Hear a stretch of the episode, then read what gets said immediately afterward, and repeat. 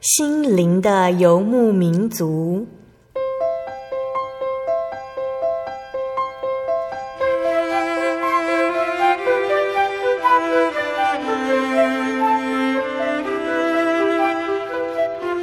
在这个谁都不管谁的后现代社会里，每个人的心灵都是游牧民族。成长的过程就是寻找的过程。每一颗漂泊的心灵，其实都在寻找生命的绿洲。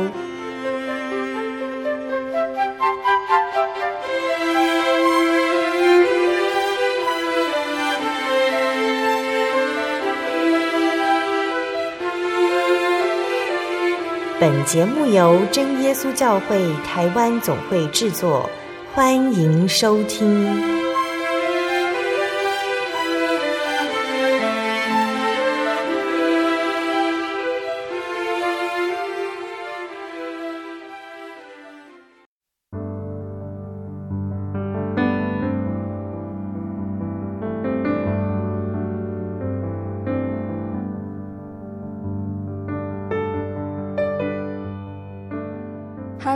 有在空中的听众朋友们，大家平安，欢迎收听今天的心灵的游牧民族，我是贝贝。大家这个星期过得愉快吗？我们在参与比赛的时候，我我们最常听到一句话，就是要有运动家的精神。听众朋友们都知道，我运动家的精神也包括贯彻始终的完成比赛，一直到最后都没有放弃。篮球赛呢，要到铃响前的最后一个投球才可以分出胜负。美式足球要等到最后一节打完才结束，有的时候是打阵哦。那棒球呢，可能要延长两局才能够分出胜负。基督徒的生活跟球赛有一点类似哦。起初可能进展缓慢，没办法一开始就把事情做对。球场的菜鸟要学会比赛。信徒也必须学习活得像真正的基督徒，学会面对困境也不动摇，在所有事上相信神，将难题和需求交到耶稣的手上。重点在于慎终如始，怀抱着和一开始一样的热情跟专注，坚持到底。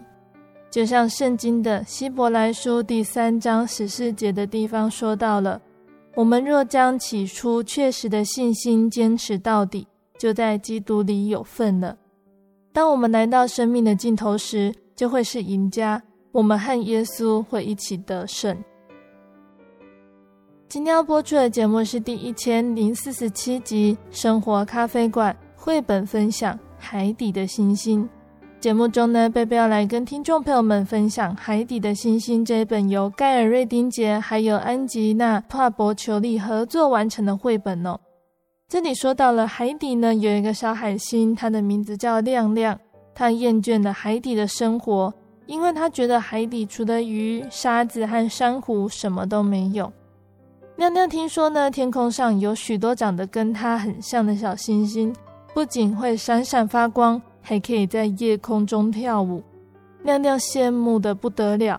在他的好朋友水母、条鱼、海豚跟鲸鱼的帮忙下，亮亮踏上了前往天空的旅程。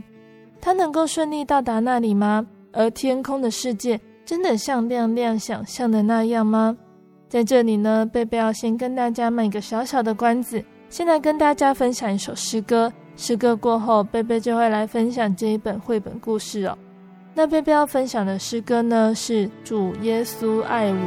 世界有个千年不变道理，那就是耶稣爱你，在世上没有任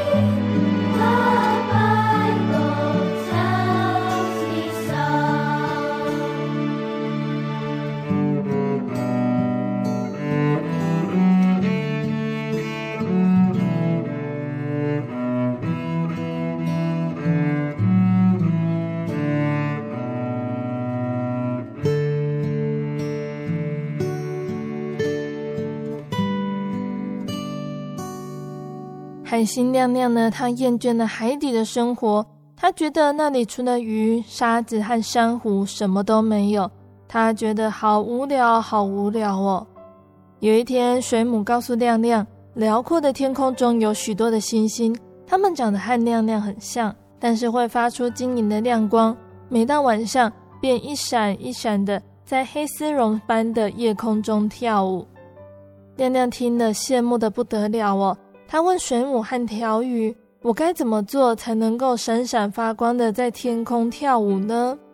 水母和条鱼就回答他说：“你去问海马，他们常去旅行，或许他们可以帮助你。”亮亮找到海马，海马们虽然不知道天空在哪里，但是他们愿意载亮亮到海面上去试试运气。亮亮笑着对他的朋友们说：“再见了，朋友们。”晚上记得抬头看星星，我会是最亮的那一颗哦。水母突然觉得很后悔哦，他觉得也许不应该告诉亮亮有关天空的事情，谁知道那里有什么危险？条鱼一句话都不说，他不喜欢他的好朋友离开，他怀疑亮亮永远不会再回来。海马们载着亮亮游啊游，一到海面。海浪一来，亮亮就随着浪花飘走了。还好亮亮遇到了海豚。海豚对亮亮说：“听说你想到天上拜访那些闪闪发亮的小星星，虽然这是条遥远的路，不过我可是个特技专家，一定可以帮助你达到心愿。”原来亮亮想去天空的消息呢，已经在大海里传开了。海豚巧妙地把亮亮顶在鼻尖上，用力一跳。把亮亮弹到空中，海豚跳跃了好几次，但是高度都不够。每次亮亮都飞到半空中，然后又掉落海底。海豚轻声的推荐：“也许鲸鱼可以胜任这项工作哦。”鲸鱼呢也浮出了水面。他说：“有谁呼喊我吗？听说亮亮，你想到天上拜访那些闪闪发亮的小星星。”我会在那一片大黑云飘来之前，把你送到天上。金云从喷水孔中射出一连串巨大的水柱，将亮亮射到空中。成功的，亮亮顺着风往上飞，越飞越高，越飞越高。没想到大黑云也飘来了，空中一会儿闪电，一会儿打雷，没有任何星星，亮亮很害怕。这个时候，有些微微的光透过云层，云层上并传来鼓励亮亮的声音，告诉亮亮不要怕，继续爬。亮亮也鼓起勇气，终于穿越厚厚的云层，一步一步爬上云端。那里有成千上万颗长得像亮亮一样的小星星，真的好神奇哟！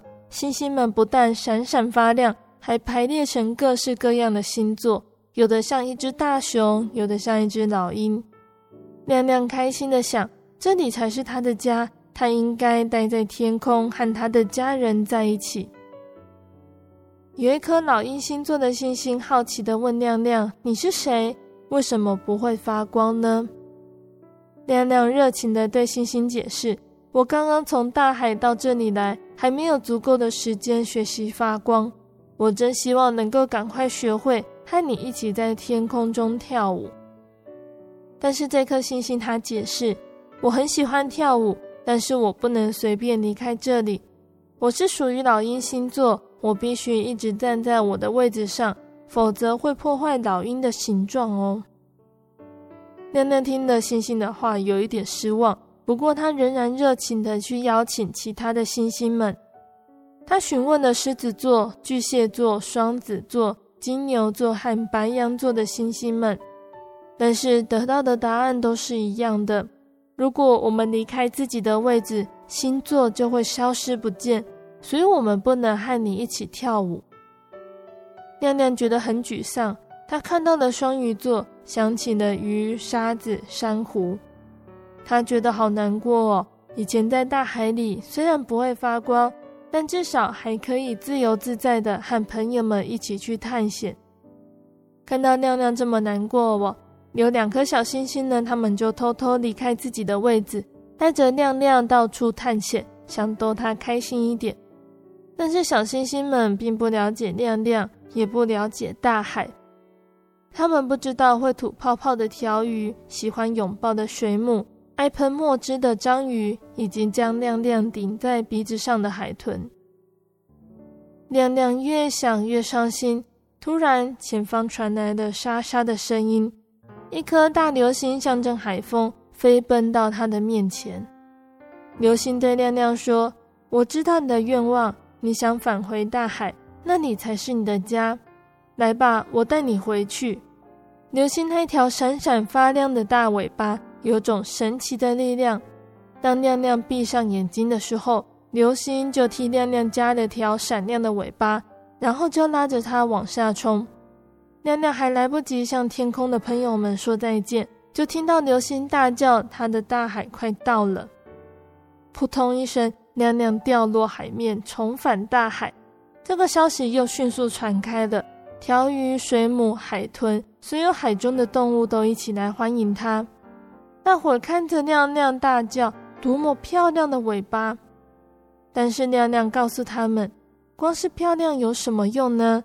除了流星，其他星星既没有尾巴，也不能自由移动，还是生活在海里比较好玩。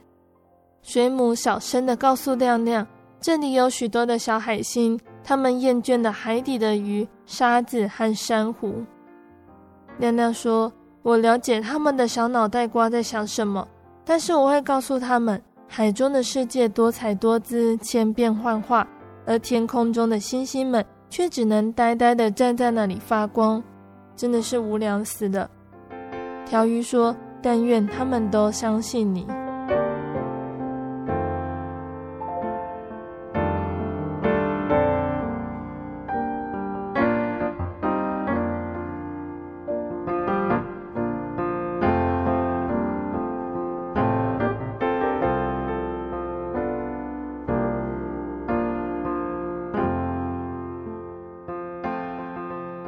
亲爱的听众朋友们，我们绘本故事就分享到这里喽。那这本绘本故事它的内容非常的简单，那听众朋友们听完贝贝的分享哦，一定也很快就知道它的重点呢是要告诉我们，我们要认识自己，我们要认清自己在这个世界上的位置。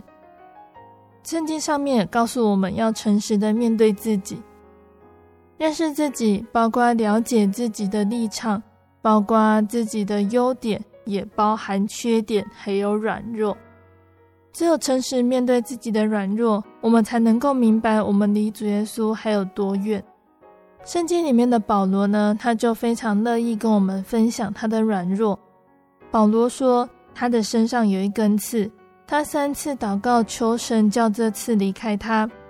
主耶稣给他的回应却是：我的恩典够你用。因为我的能力是在人的软弱上显得完全。那我们每个人身上也有这样子的一根刺哦，也许是身体的病痛，也许是性格上的软弱，像是骄傲、自大、自私、没有爱心、爱传舌等等。如果我们每个人都能够时时省察自己，面对自己的软弱，再靠着神的话一步一步结出圣灵的果子。那我们人人都能够完全的。那当一个人呢，常被同样的问题困扰的时候，有可能就表示他没有看清楚事实，看清楚自己，没有找到问题的关键。这个时候，我们就需要靠着主耶稣帮助我们找到制胜的关键点。不要像出埃及记里面提到的法老王一样，需要经历十灾才要悔改。考验就像考试一样。如果没有通过考验，会一再重复的考验，直到胜过魔鬼的引诱为止，灵性才能够增长，再向前迈入另一个属灵的阶段。在日常生活中呢，神呢就常常借由各样事情的发生，让我们学习如何打赢属灵的征战。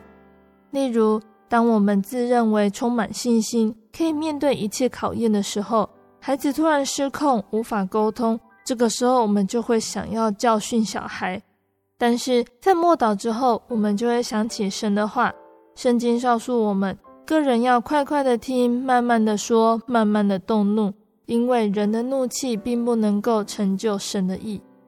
他就能够提醒我们，我们必须冷静下来，仔细听对方的话，听出对方话中隐藏的意思，再慢慢的回答，就能够消弭一场误会及纷争。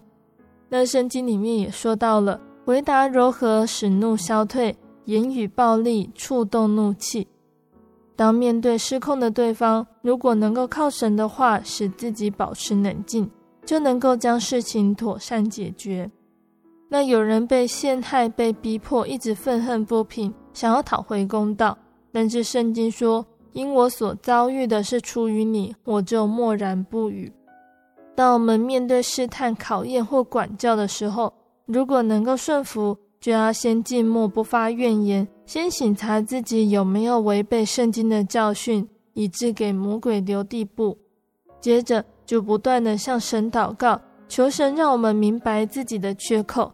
再用这一节经文来提醒我们自己，那等候耶和华的必重新得力，他们必如鹰展翅上腾，他们奔跑却不困倦，行走却不疲乏。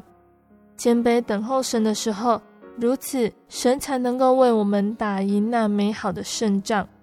遇到任何事呢，我们都要记得尊主为大，以神的旨意为至上，顺服神的带领。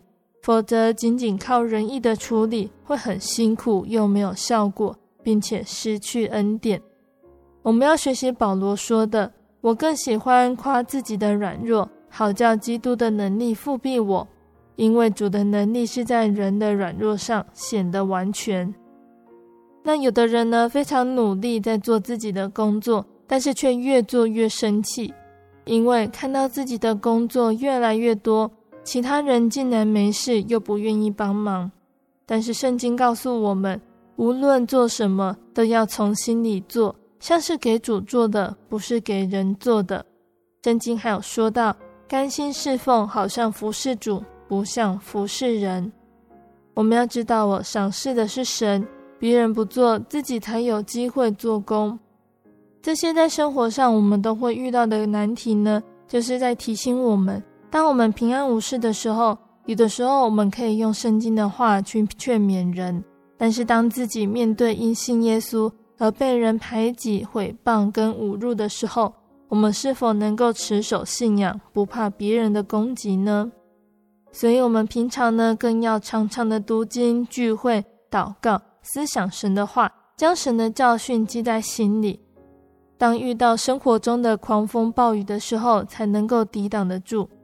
保罗他劝我们要靠主喜乐，在腓立比书的四章六到七节说道：“应当一无挂虑，只要凡事借着祷告、祈求和感谢，神所赐出人意外的平安，必在基督耶稣里保守我们的心怀意念。”又说道：“我靠着那加给我力量的，凡事都能做。”既然有主耶稣愿意和我们一同承担痛苦。我们就要学习找出自己的软弱，面对自己的软弱，然后靠着神的话和祷告来胜过自己的软弱，成为合神心意的人。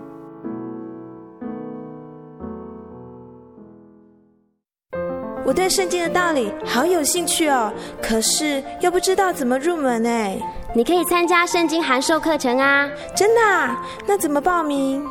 只要写下姓名、电话、地址，寄到台中邮政六十六支二十一号信箱，很快的，你就会收到第一课的课程了。赶快去寄吧。嗯，圣经函授课程能循序渐进的引导您更了解耶稣基督的福音，得到生命的滋润和来自信仰的力量。本课程完全免费，欢迎来信台中邮政。六十六支二十一号信箱，请注明参加函授课程。愿神祝福您。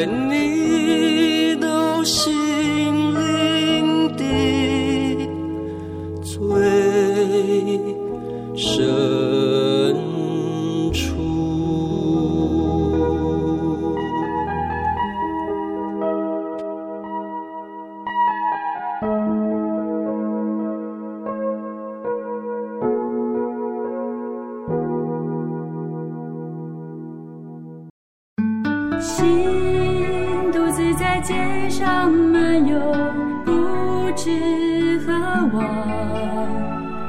寻寻觅觅，却找不到。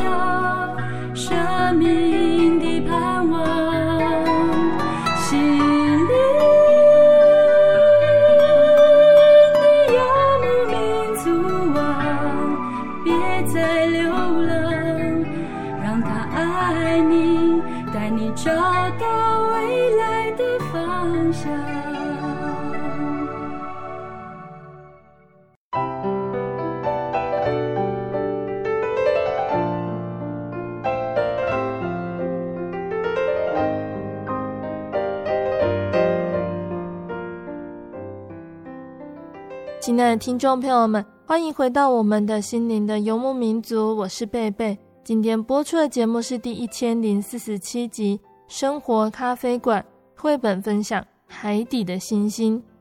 节目的上半段呢，贝贝跟听众朋友们分享了一本叫做《海底的星星》的绘本故事。那借由这本绘本，期盼我们都能够明白、认识自己的重要，还有看清楚自己的软弱。然后靠着耶稣的大能，使自己成长，让我们成为合神心意的人。那在节目的下半段呢，贝贝还要继续来跟大家分享一个圣经故事哦，欢迎听众朋友们收听。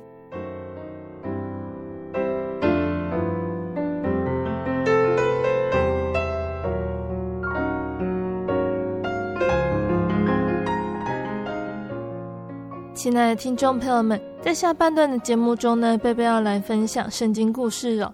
那我们说到了摩西呢，带领以色列人在旷野里行走了四十年，到达了迦南地。这四十年中，以色列人充满着恩典和福气，也充满着抱怨和怒气，以致他们必须行走四十年来学习对真神的信心。那当以色列人他们到达迦南地的边缘时，摩西却离世了。神指示摩西将领导权交给下一位领导者，也就是摩西的帮手约书亚，由约书亚来带领百姓进入迦南地，完成迦南地一切所要的工作。那接下这份重责大任呢？我们在上个月节目有说到了，约书亚靠着神的话刚强壮胆，带领百姓渡过了约旦河。但今天约书亚就要带领百姓来面对渡过约旦河之后的第一座城，也就是耶利哥城。真神会如何继续引导百姓，他们顺利的攻下耶利哥城呢？我们一起来聆听接下来的故事哦。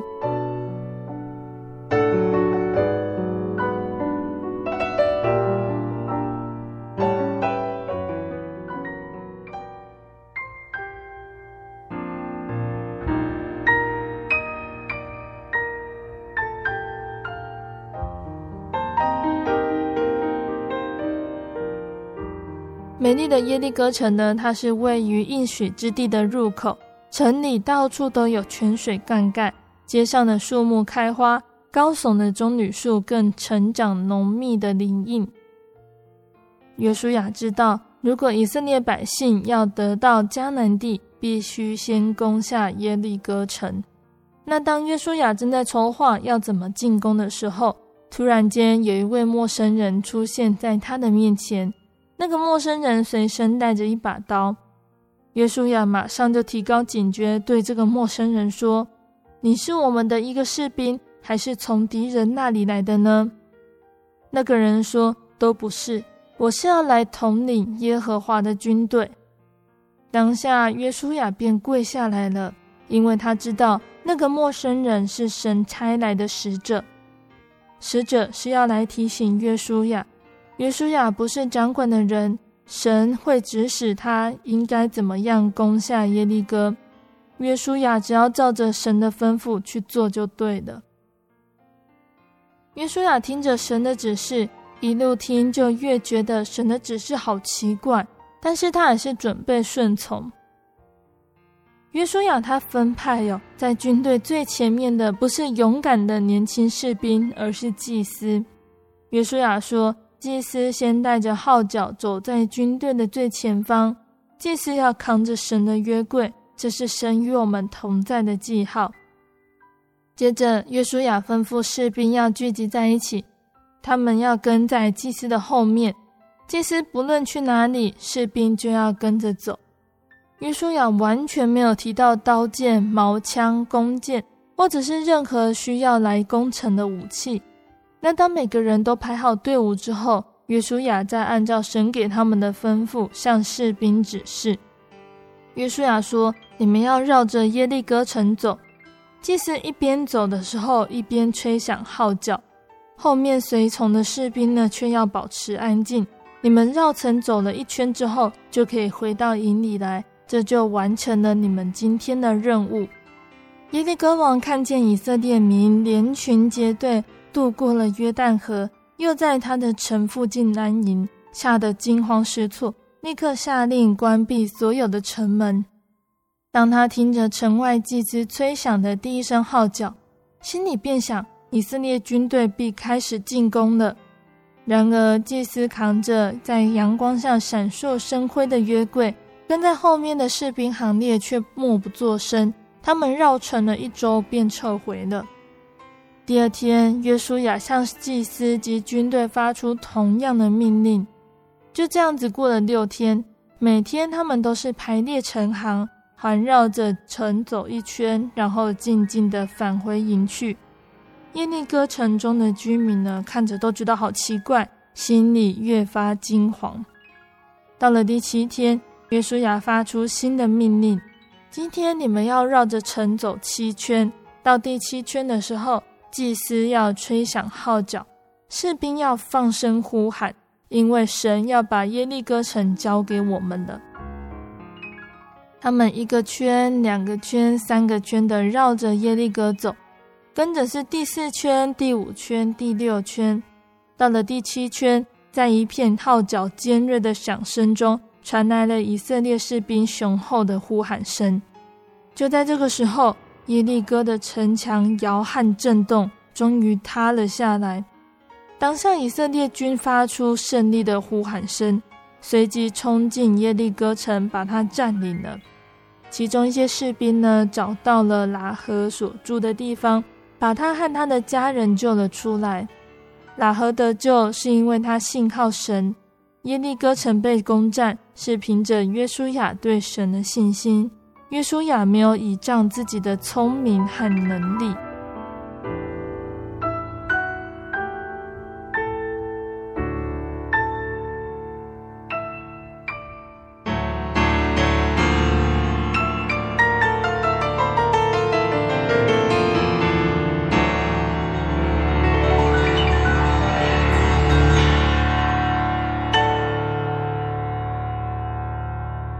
神让以色列百姓攻下了耶利哥城，但是以色列百姓里面有一个人没有顺服神的命令。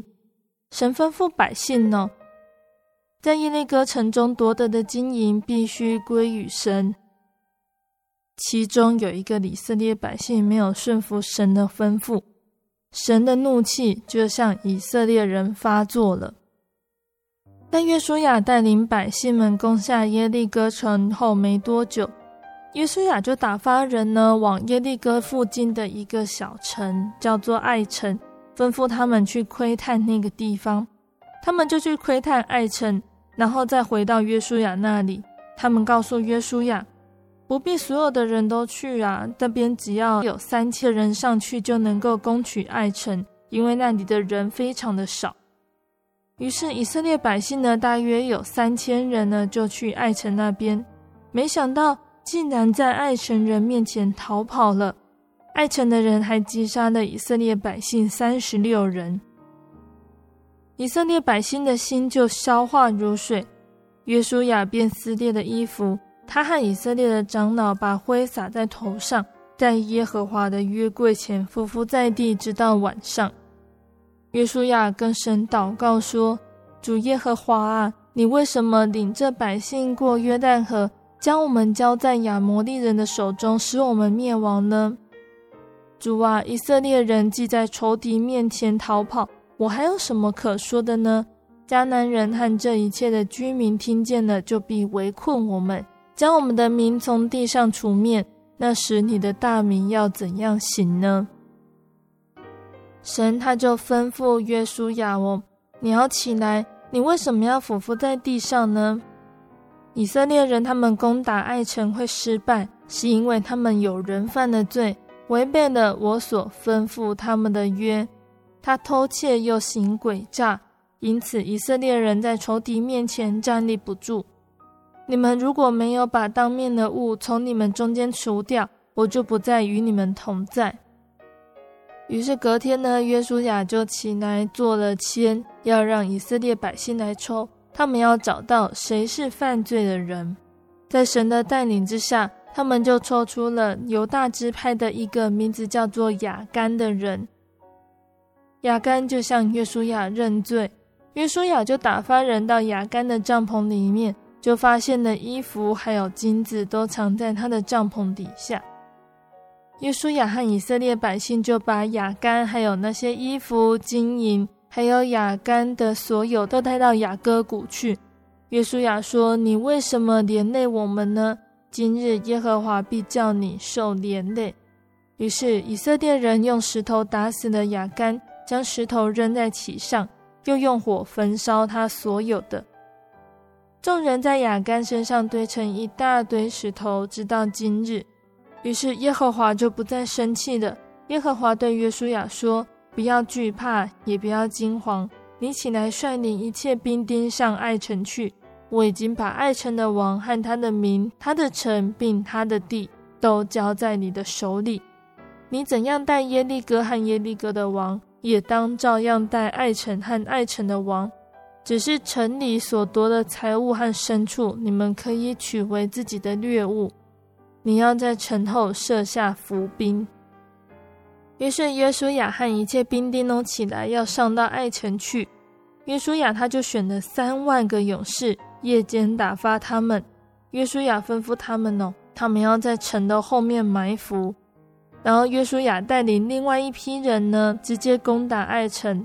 那当艾城的人呢，他们像第一次出来攻击他们的时候，约书亚就会带领士兵逃跑。我们要领诱他们离开那一座城，你们就从埋伏的地方起来夺取那城，因为耶和华你们的神必把城交在你的手里。以色列百姓呢，就顺服约书亚的吩咐。按着约书亚告诉他们的命令去埋伏起来。约书亚和百姓就在艾城人的面前装败，往通往旷野的路逃跑。爱城城里的人都被招聚，要追赶以色列人。他们追赶的时候，就被引诱离开了爱城。那当爱城的百姓全部离开了爱城，原本约书亚带领往旷野逃跑的百姓，便转身攻击追赶他们的人。再一次的，约书亚听从神的吩咐，攻下了爱城。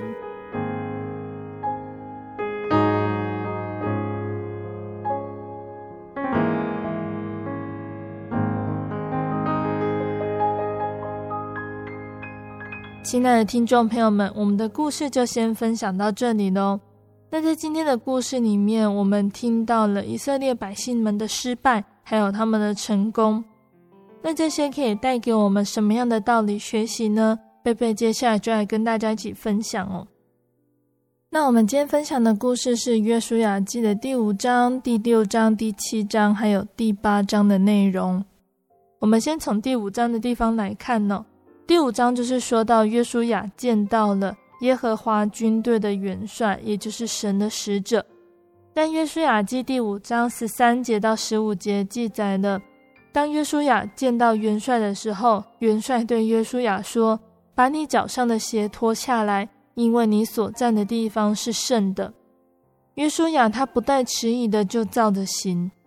那虽然我们刚刚故事里面没有提到，那在这章里面呢，元帅有提出的一个小命令，也就是请约书亚脱鞋。约书亚他选择顺服命令，脱下了脚上的鞋子。那如果从不一样的角度来想这个故事，如果约书亚拒绝了元帅的吩咐，他会招来什么样的结果呢？会不会被元帅教训，或者是发生什么样的事情呢？在圣经的列王记下也记载了一个在小事上顺服的故事。亚兰国有一个元帅叫做乃曼，他得了大麻风。那这样的病症，以当时的医疗资源来说呢，大麻风不要说是根治的，是一种连慢性病都无法舒服的疾病哦。那乃曼在穷途末路的时候，他相信了一位小女子的推荐，来到先知以利沙居住的地方，寻求以利沙的帮助。以利沙先知呢，他不是用轰轰烈烈的方式来帮助他，而是叫乃曼到约旦河沐浴七次。乃曼他原来不愿意哦，后来有一个仆人进前来对他说：“我父啊，先知若是吩咐你做一件大事，你岂不做吗？何况说你去沐浴得洁净呢？沐浴是一件小事哦。倘若乃曼元帅坚持不做，大麻风依旧存在，做了却得到了医治的机会。于是乃曼元帅选择遵照伊丽莎的吩咐而行。”选择遵照伊丽莎的吩咐，也就是相信伊丽莎背后真神的大能。选择相信，并且在小事上顺服，不但使乃曼的皮肤接近恢复，更如同小孩子的皮肤一样。神的安排就是如此奇妙哦！一件小事情也能够体验到大的道理，而在于愿不愿意相信。那如果今天有机会从不起眼的小事得到体验，我们不妨放手试试看，从小事开始，一点一滴来感受神奇妙的作为。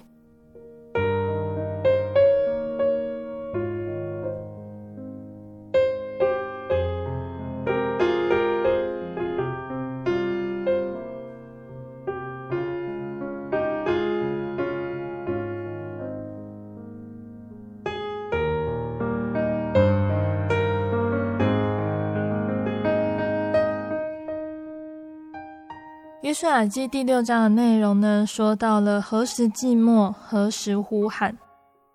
约书亚吩咐百姓说：“你们不可呼喊，不可出声，连一句话也不出你们的口。等到我吩咐你们呼喊的日子，那时才可以呼喊。”到了第七次祭司吹角的时候，约书亚吩咐百姓说：“呼喊吧，因为耶和华已经把城交给你们了。”以色列百姓，他们好不容易来到迦南地，面对一座庞大的城，知道要攻下这座城不是容易的事情哦。但是元帅下的指令呢，不是如何智取、如何攻城，却是要大家一日又一日默默地绕城，不许出声。这要让士兵如何不对这个命令怀疑？要如何顺服，维持连日的静默呢？听众朋友们，们可以想想看呢。在这几千年前的故事里面呢，四万个人可能就有四万个想法。对于这不合道理的命令呢，竟然百姓都能够顺服不出声，直到指定要大声呼喊的那一刻，确实很不简单呢、而几千年后的今天呢，在教会、在生活中，我们也许也面对了一座巨大的耶利哥城，可能是变迁快速的社会、冷漠的民众、工作的阻碍等等呢。但在教会中，我们看到有人卖力地推动各样的圣工，寻找帮手。我们的心里究竟是认同、默默支持，还是冷眼旁观、私下表达意见呢？教会的工作或许和我们所想象的不太一样，但是我们是否能够顺服等候神？是否在需要我们出力、大声呼喊的时候，能够适时的呼喊，让城墙倒下呢？从耶利哥城倒下这里呢，我们可以知道这不是个神话，而是我们每个人都必须努力学习的课题。我们要明白，等候神的时候，该什么时候静默，什么时候呼喊。约书亚记第七章呢，这里就说到了，趁着攻下耶利哥的胜利，以色列人他们继续往西边去攻打爱城。那根据探子的回报哦，那里的人比较少，用三千个人去攻打就绰绰有余了。那这一场呢，却是约书亚记中唯一留下的败仗，百姓死了三十六人。战败的原因在第七章一开始就说到了，也就是神对约书亚说的。以色列人犯了罪，违背了我所吩咐他们的约，取了当面的物，又偷窃，又行诡诈，又把那当面的物放在他们的家具里。这里当面的物呢，有提到就是银子、金子和一件士拿衣，是以色列人他们从耶利哥城得到的战利品。那另外还有的人呢，说他们会失败，原因是因为骄傲轻敌的心。因为他们在打这场战的时候，并没有先求问神，所以他们很轻率的就出兵了。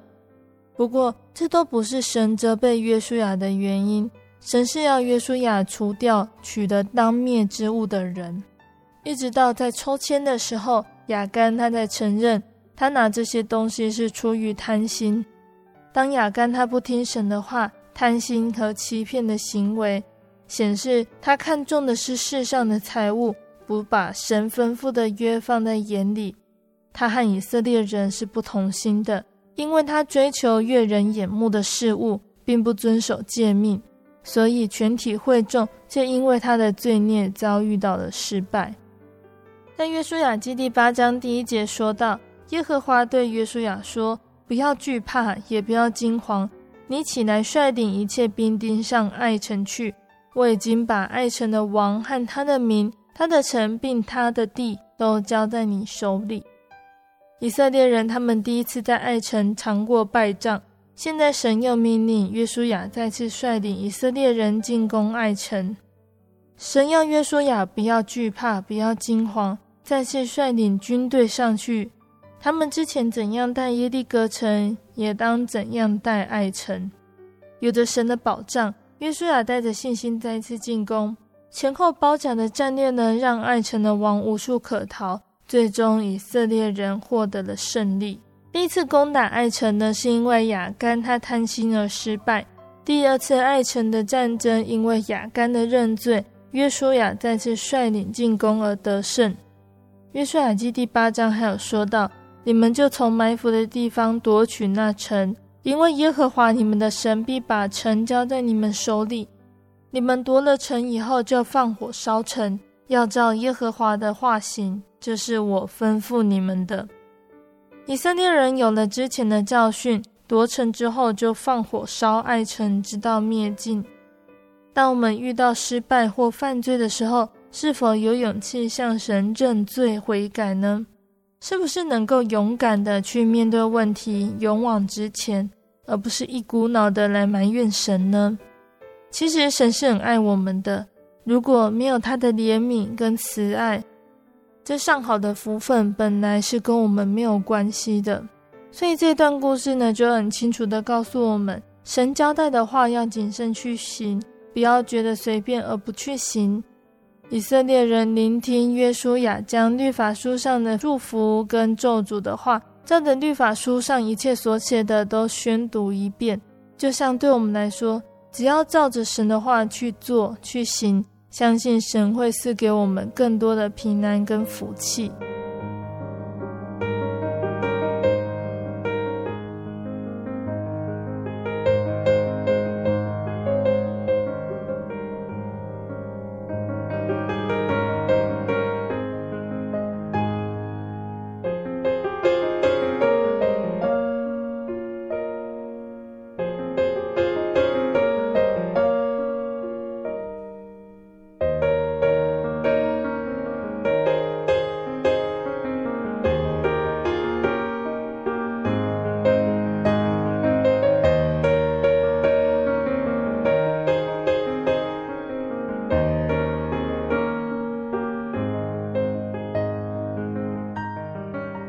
亲爱的听众朋友们，从故事中呢，我们聆听到的神是如何鼓励约书亚，以色列人他们是如何顺服他们的新领袖，在众人的见证下呢，他们都见识到了神的伟大。约书亚带领百姓占湍急的约旦河，攻下了耶利哥和爱城。在下个月，我们就会继续说到约书亚带领着百姓，他们的名声在迦南地渐渐遍传。这对他们会有什么样的影响呢？下个月，听众朋友们要准时收听我们的节目哦。那在节目的最后，贝贝要来跟听众朋友们分享一首英文诗歌，它的中文意思呢叫做《约书亚赢了耶利哥城之役》。这首诗歌呢原本是一首相当著名的黑人灵歌哦，它的歌词内容就是出自于旧约约书亚记的第六章十五到二十一节。阐述约书亚他遵守神的吩咐，成功的使耶利哥四周的城墙倒下，并且占领了耶利哥城。他全曲呢是节奏很明显、轻快又活泼的。他中文歌词大致上的意思是这样子哦：约书亚赢得了耶利哥城之役。是的，约书亚赢得了耶利哥，于是城外高墙便倒下，就在那里耶利哥。你或许会谈论基甸王的攻击，你或许会谈论所罗门的事情，但是没有人像耶利哥城的仆人约书亚一般的勇敢伟大。约书亚赢得了耶利哥城之役，于是城外高墙便倒下了。就在那里，在耶利哥，就在耶利哥的城墙之上，他手握着长矛，奋勇向前。约书亚大喊：“现在便吹响号角吧！”因为我们已经赢得了此战役。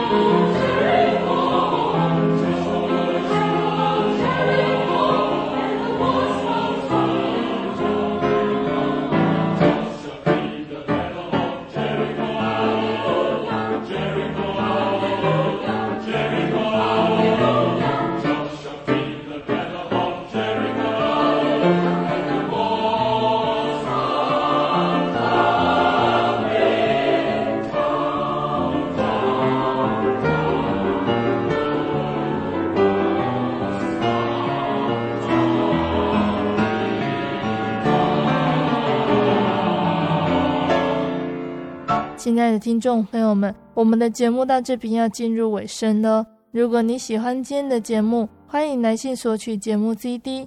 如果在收听节目之后，想要更了解真耶稣教会和圣经道理，欢迎来信索取圣经函授课程。来信都请寄到台中邮政六十六至二十一号信箱，台中邮政六十六至二十一号信箱，或是传真零四二二四三六九六八零四二二四三六九六八。听众朋友们也可以到你家附近的真耶稣教会认识耶稣。可以上网搜寻喜信网络家庭，查询家里附近的真耶稣教会聚会时间地址，或者是智慧型手机下载“我要去教会”这个 APP，就可以找到邻近的真耶稣教会。诚挚的欢迎听众朋友们来到真耶稣教会参加聚会，一起共享主耶稣的恩典。在这里呢，贝贝要和听众朋友们分享由真耶稣教会宣道处制作。贝尼文书房发行的第六张心灵游牧民族创作诗歌专辑《耶稣》在六月一号发行贩售了。如果听众朋友们想要购买实体专辑 CD，可以到菲尼文书房购买。那这次专辑有在网络平台上发行单曲购买下载，可以上 KKBus、iTune 等线上音乐平台搜寻。谢谢你收听今天的节目，我是贝贝，我们下个星期再见喽。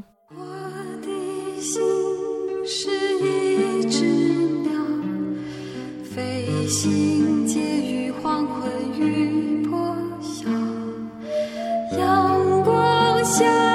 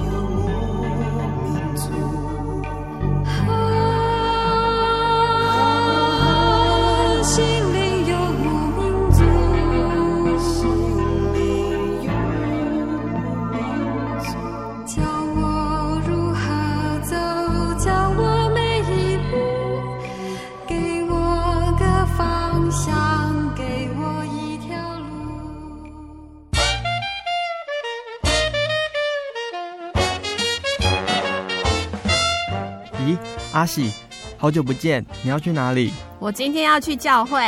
哎，今天是星期六，又不是星期天。我们真耶稣教会都是在星期六守安息生日的哦。哦，真的啊？那你们都去教会做什么？很多啊，我们会唱诗赞美神，还有听圣经的道理，还有很多很多。哇，听起来让我也好想去哦。在哪里？在哪里？我可以跟你去吗？可以啊，你可以星期六安息日的时候跟我一起去教会。我们在各地都有真耶稣教会哦。你可以上网搜寻喜信网络家庭，网址是 j o y 点 o r g 点 t w。哦，我知道了，我现在就去 j o y 点 o r g 点 t w。欢迎您到各地真耶稣教会，与我们一起参加安息日聚会。愿您平安。